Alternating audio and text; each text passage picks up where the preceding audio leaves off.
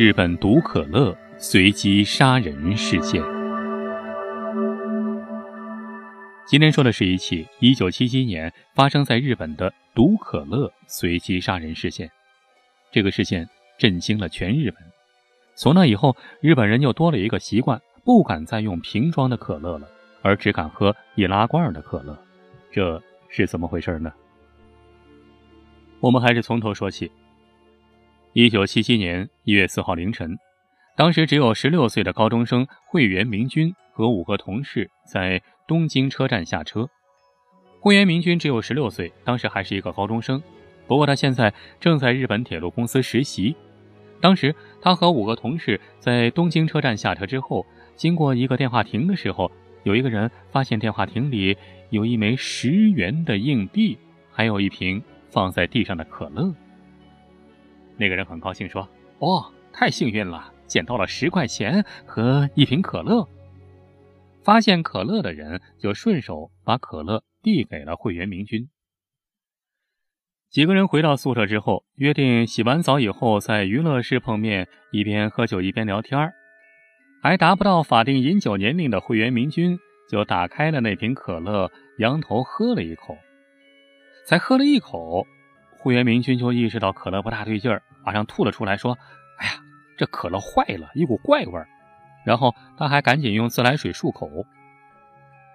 但不幸的是，他已经喝下了足够致死的剂量。几分钟之后，他就意识不清的倒在了地上。尽管救护车很快就把他送到了当地的医院，医院也火速进行了气管切开手术和洗胃等紧急救护措施，但是会员明君。仍在早上七点三十分的时候死了。经过警方鉴定，确定就是路边捡到的这瓶可乐里被加进了氰化物。然而，当时没有人知道，这一切只不过是毒可乐事件的一个开场。就在会员明君经抢救无效死去的四十五分钟之后。距离他捡到那瓶可乐大约六百米远的人行道上，有人发现又有一个穿着灰色衣服的中年男子倒在路上。尽管那个人被送到了医院，但仍然是回天无力。随后，警方从他身上遗留的遗物——二十五元的现金、一个单肩背包和一条毛巾中，推断此人应该是因为天气太冷了，冻死在路上。但是没想到，尸体解剖的结果竟然也查出了氰化物。这是中毒啊！这可不得了！而且警方刚好也发现附近有吐出可乐的痕迹。随着这个痕迹，在大约一百米远的一个路灯下面，警方又发现了一个空的可乐瓶。连续两起中毒案件的发生，这已经不能算是巧合了。很明显是有人蓄意在可乐中下毒，制造连续杀人案件。那么，这是特别针对这两名受害者的行动，还是完全随机的无差别杀人事件呢？警方开始着手调查第二名被害者的身份。最后，从指纹中查出，第二个死者名字叫菅元博，是山口县下关市人。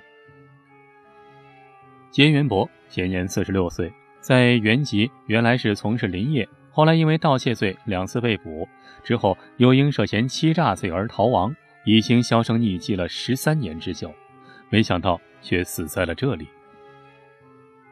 有了这两次的经验，警方不敢大意，立刻组成了一支约两百人的行动队，在周边进行搜索。他们立即在附近的一个电话亭附近。又发现了一瓶可疑的可乐。令人吓出一身冷汗的是，早在警方发现这瓶可乐之前，已经有住在一个附近的高中生看到这瓶可乐了。但万幸的是，他想先去办点事儿，然后再回来拿这瓶可乐。等他办完事情回来，发现这瓶可乐已经被一群警察团团包围了，当时就吓出了一身冷汗。在这个地方接二连三地冒出毒可乐来，警方便以此地为中心继续之后的搜查。通过对三个潜在受害者的调查，警方初步已经判断这是一起无差别杀人事件，因而难以从受害者的人际关系网中寻得嫌犯。那么接下来就只有一条路了，就是查清氰化物的来源。然而不巧的是，尽管氰化物是剧毒，但它同时也是镀金工厂不可缺少的化工品。正巧沿着犯罪现场这一带，满大街都是镀金工厂。换句话说，氰化物对于凶手来说，根本就是唾手而得的物品。针对指纹和可乐瓶的搜查也进入了死胡同，没有任何收获。事情就是这样，在找不到物证、无法锁定犯人。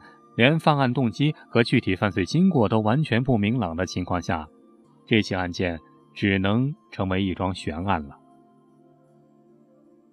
在搜查没有什么进展的情况下，一个月之后，没想到在大阪又发生了一件意想不到的事态，出现了毒可乐的第三个受害者。当时正在一家运输公司担任司机的三十九岁的一个男性。当时他在工作的途中到自动贩卖机前去买烟，然后顺手就拿了被放在贩卖机顶上的一瓶可乐。同事刚看过新闻，告诉他东京刚刚发生了毒可乐事件，还是远离这玩意儿比较好。但是他大大咧咧地说：“哎，没关系，只喝一口，没事吧？”他就喝了一口，之后就开始觉得恶心，觉得双手麻木。同事赶紧叫了救护车，在病床上，他告诉同事还看到还有一瓶可疑的可乐。经过警方检验，这瓶可乐同样含有剧毒的氰化物。幸运的是，由于抢救及时，他被抢回了一条命。在他回家休养的第二天，警方上门想要询问他一些问题，可没想到上门一看，才发现他居然已经自杀了。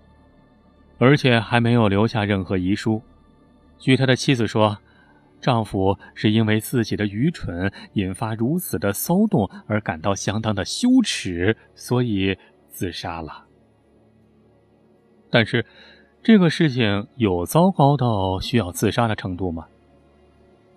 由于这样不平常的举动，使得警方也开始怀疑起他来，甚至怀疑他就是那个杀人犯。关于他的各项行动也被一一验证，并找到了一些确实令人心生怀疑的举动，比如他明明知道东京发生了毒可乐事件，那么这回在路边捡到的可乐却为什么执意要喝下去？又比如说，其实当时并没有人真正看到他喝下了可乐。再就是，据说在送到医院的时候，这个男子是自己走到诊疗室的。而测量血压、脉搏，并没有异常的情况。就医生的诊断，似乎也没有中毒的迹象。尽管有以上种种疑点，但是警方却也找不到这名男子就是凶手的确凿证据。也许他确实没有中毒，只是怀疑自己中毒，后来发现弄错了，觉得脸面无光，所以呃，在脸皮特别薄的情况下，决定愤而自杀，告别人世。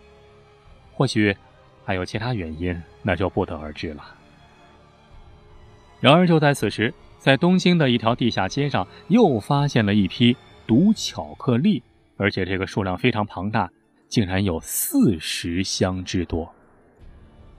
更过分的是，上面竟然还用橡皮图章盖上了一段话，这是对骄傲的丑陋的日本人降下天竺。警方在这个案件里没有发现任何有用的线索，甚至无法确定这批毒巧克力和毒可乐之间是否存在关联。究竟是同一个犯人，还是模仿那个犯人的手笔呢？事情就在什么都不明朗的情况下，默默的结束了。在真相不明的情况下，消费者只好开始用各种方式来保护自己。最简单的。就是从此不喝玻璃瓶装的饮料了。就是从这个时候开始，日本开始流行起易拉罐。出于安全的考虑，易拉罐终于击败了玻璃瓶饮料。另外啊，这起毒可乐事件对日本社会也有着更深层的影响，因为这个犯人动机不明，既不是想要勒索，好像也不是想要报复，因此就出现了这么一种说法：说罪犯是喜欢看到有人被害而感到愉快。也就是说，犯罪本身就是目的。